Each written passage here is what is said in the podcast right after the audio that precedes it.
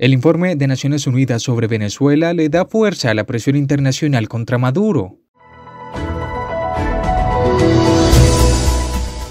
Tensión entre Reino Unido y la Unión Europea ante reanudación de negociaciones post-Brexit. Las FARC piden perdón a las víctimas por los secuestros cometidos en Colombia.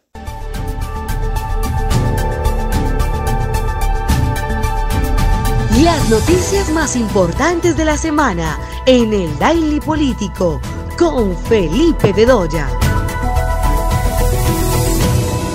Bienvenidos al Daily Político, yo soy Felipe Bedoya y hoy es sábado 19 de septiembre y este es un resumen informativo de los hechos más destacados de la semana en Colombia y el resto del mundo.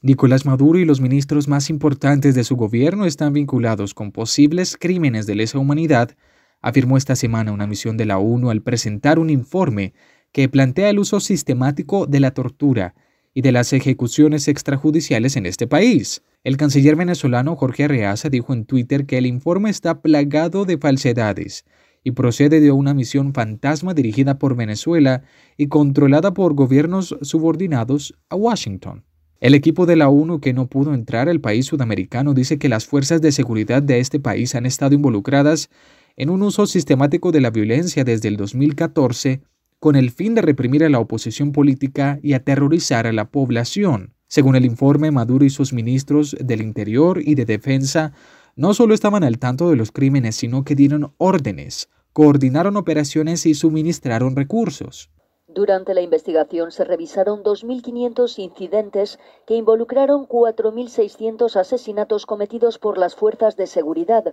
considerados ejecuciones extrajudiciales. El informe habla también de desapariciones forzadas, detenciones arbitrarias y torturas. La ONU exhortó al Estado venezolano a que responsabilice a los culpables de los hechos y evite que estos se repitan. Ya habían informes del Alto Comisionado de Derechos Humanos de la ONU que hablaban de violaciones de derechos humanos, pero este reporte determina responsabilidades individuales y cadena de mando por acción u omisión.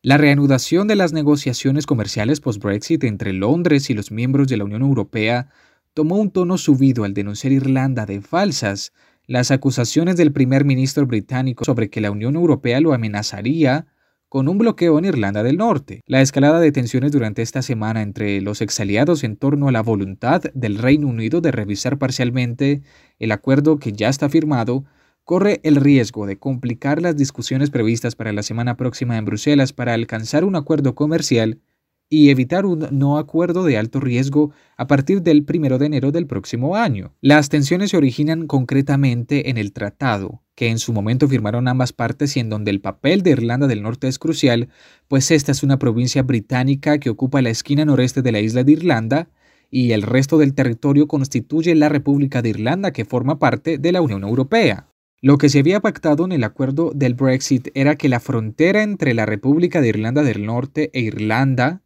cuando fuese completamente efectivo el retiro del Reino Unido, no sería una frontera dura, sin controles fronterizos ni retenes, pues es claro que gran parte de la población debe por razones económicas, laborales y académicas mantenerse en constante desplazamiento de un territorio al otro. El primer ministro británico ha presentado un proyecto de ley que podría suponer un revés a este acuerdo. El periodista Daniel Dombey nos explica. Y por esto ha propuesto legislación que está ya aprobado por la Cámara de Comunes, aunque todavía no es ley, que pondría, que daría al gobierno británico la posibilidad de hacer sus propias reglas en Irlanda del Norte, con un contraste uh, independientemente, independientemente de lo que dice Bruselas. Podría ser una solución, pero solamente hay un problema, y es que rompe la ley internacional porque no está de acuerdo con el tratado de, de salida de, de la Unión Europea que el propio Boris Johnson ha firmado solamente hace un año. Por su parte, Boris Johnson ha dicho que ninguna potencia extranjera podrá pretender modificar las bases del Reino Unido y en este sentido la presidenta de la Comisión Europea, Ursula von der Leyen, respondió diciendo que el tratado había sido aprobado en común acuerdo y que no se puede cambiar unilateralmente, pues es un principio de confianza, de respeto por la ley y de buena fe. And we will never backtrack on that. And this agreement has been ratified by this House and by the House of Commons. It cannot be unilaterally changed, disregarded or disapplied. This is a matter of law and trust and good faith. Los dirigentes del Parlamento Europeo amenazaron el viernes con vetar cualquier pacto comercial si Londres no mantiene sus promesas. Esta semana los miembros del antiguo secretariado de la guerrilla FARC en Colombia publicaron una carta en la que por primera vez piden un auténtico y sentido perdón por los secuestros que cometieron y asumen su plena responsabilidad por el sufrimiento y el daño que causaron. La declaración, firmada por Rodrigo Londoño, conocido en la guerra como Timochenko, jefe del partido FARC, y otros siete líderes del partido, llama por primera vez al secuestro secuestro, palabra que antes utilizaban con el eufemismo retención. Es algo que ni siquiera el Tribunal de Paz, JEP, creado en el marco del acuerdo final en 2016, ha hecho en sus declaraciones, pero que las víctimas han exigido al unísono porque el término técnico de retención maquilla parte de la atrocidad. También reconocen que el secuestro fue un gravísimo error del que no pueden sino arrepentirse sin justificar que lo hacían para financiar su guerra contra el Estado o la oligarquía y sin equipararlo con la prisión de los guerrilleros, como era su discurso habitual. Se comprometieron a recomponer el mapa de los desaparecidos y a buscar sus restos para entregarlos a las familias y a rendir cuentas ante la justicia con las debidas explicaciones del por qué y cómo. Carlos Antonio Lozada, antiguo jefe guerrillero y hoy senador, explica el motivo de estas declaraciones. En el acuerdo de La Habana, las partes convinimos tener a las víctimas como centro de este acuerdo y por lo tanto nos comprometimos también a dar verdad y a reconocer nuestras responsabilidades por los hechos victimizantes a lo largo y en el contexto del conflicto.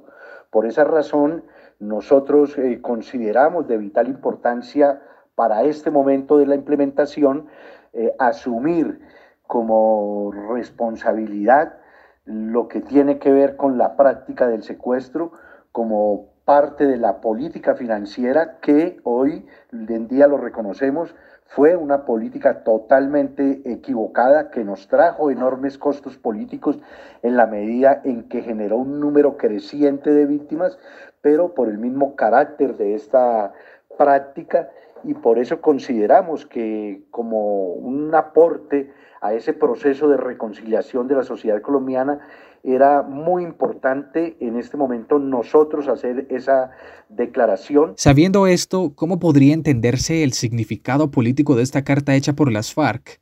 En el Daily Político nos responde el profesor de la Universidad Javeriana Jorge Restrepo, quien es además director del Centro de Recursos para el Análisis de los Conflictos tiene un significado histórico, le da un gran impulso al acuerdo de paz, al proceso de paz y permite que empiece a operar la justicia transicional, eh, mostrando un camino a muchos otros conflictos armados, no solamente en Colombia, sino en el mundo, que pueden eh, encontrar en terminar el conflicto con un acuerdo y un sistema de justicia transicional una salida. Eh, digo que es histórico porque el conflicto colombiano eh, fue caracterizado por el secuestro, miles de personas eh, fueron privadas de la libertad y miles murieron estando secuestradas. Es la primera vez que un grupo que hizo parte del conflicto en Colombia reconoce su responsabilidad y esto muestra que la justicia de transición sirve para terminar un conflicto dándole una respuesta a las víctimas, a quienes sobrevivieron a esta práctica atroz de la privación de la libertad eh, a través del secuestro.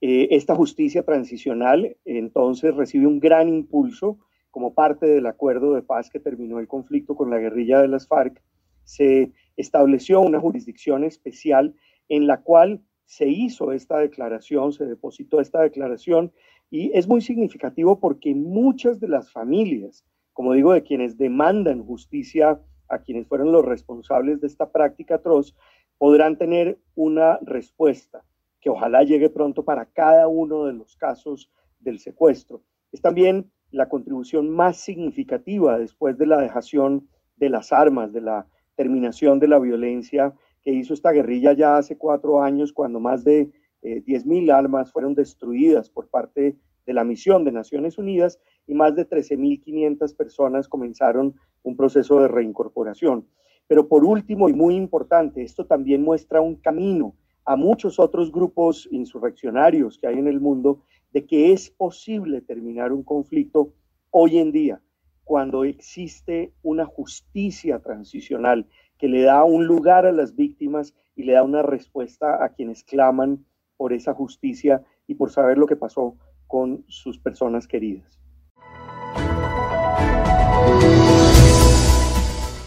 Y hasta aquí la información por esta semana. Nos encontramos próximamente en el Daily Político. Yo soy Felipe Bedoya. Un feliz fin de semana para todos.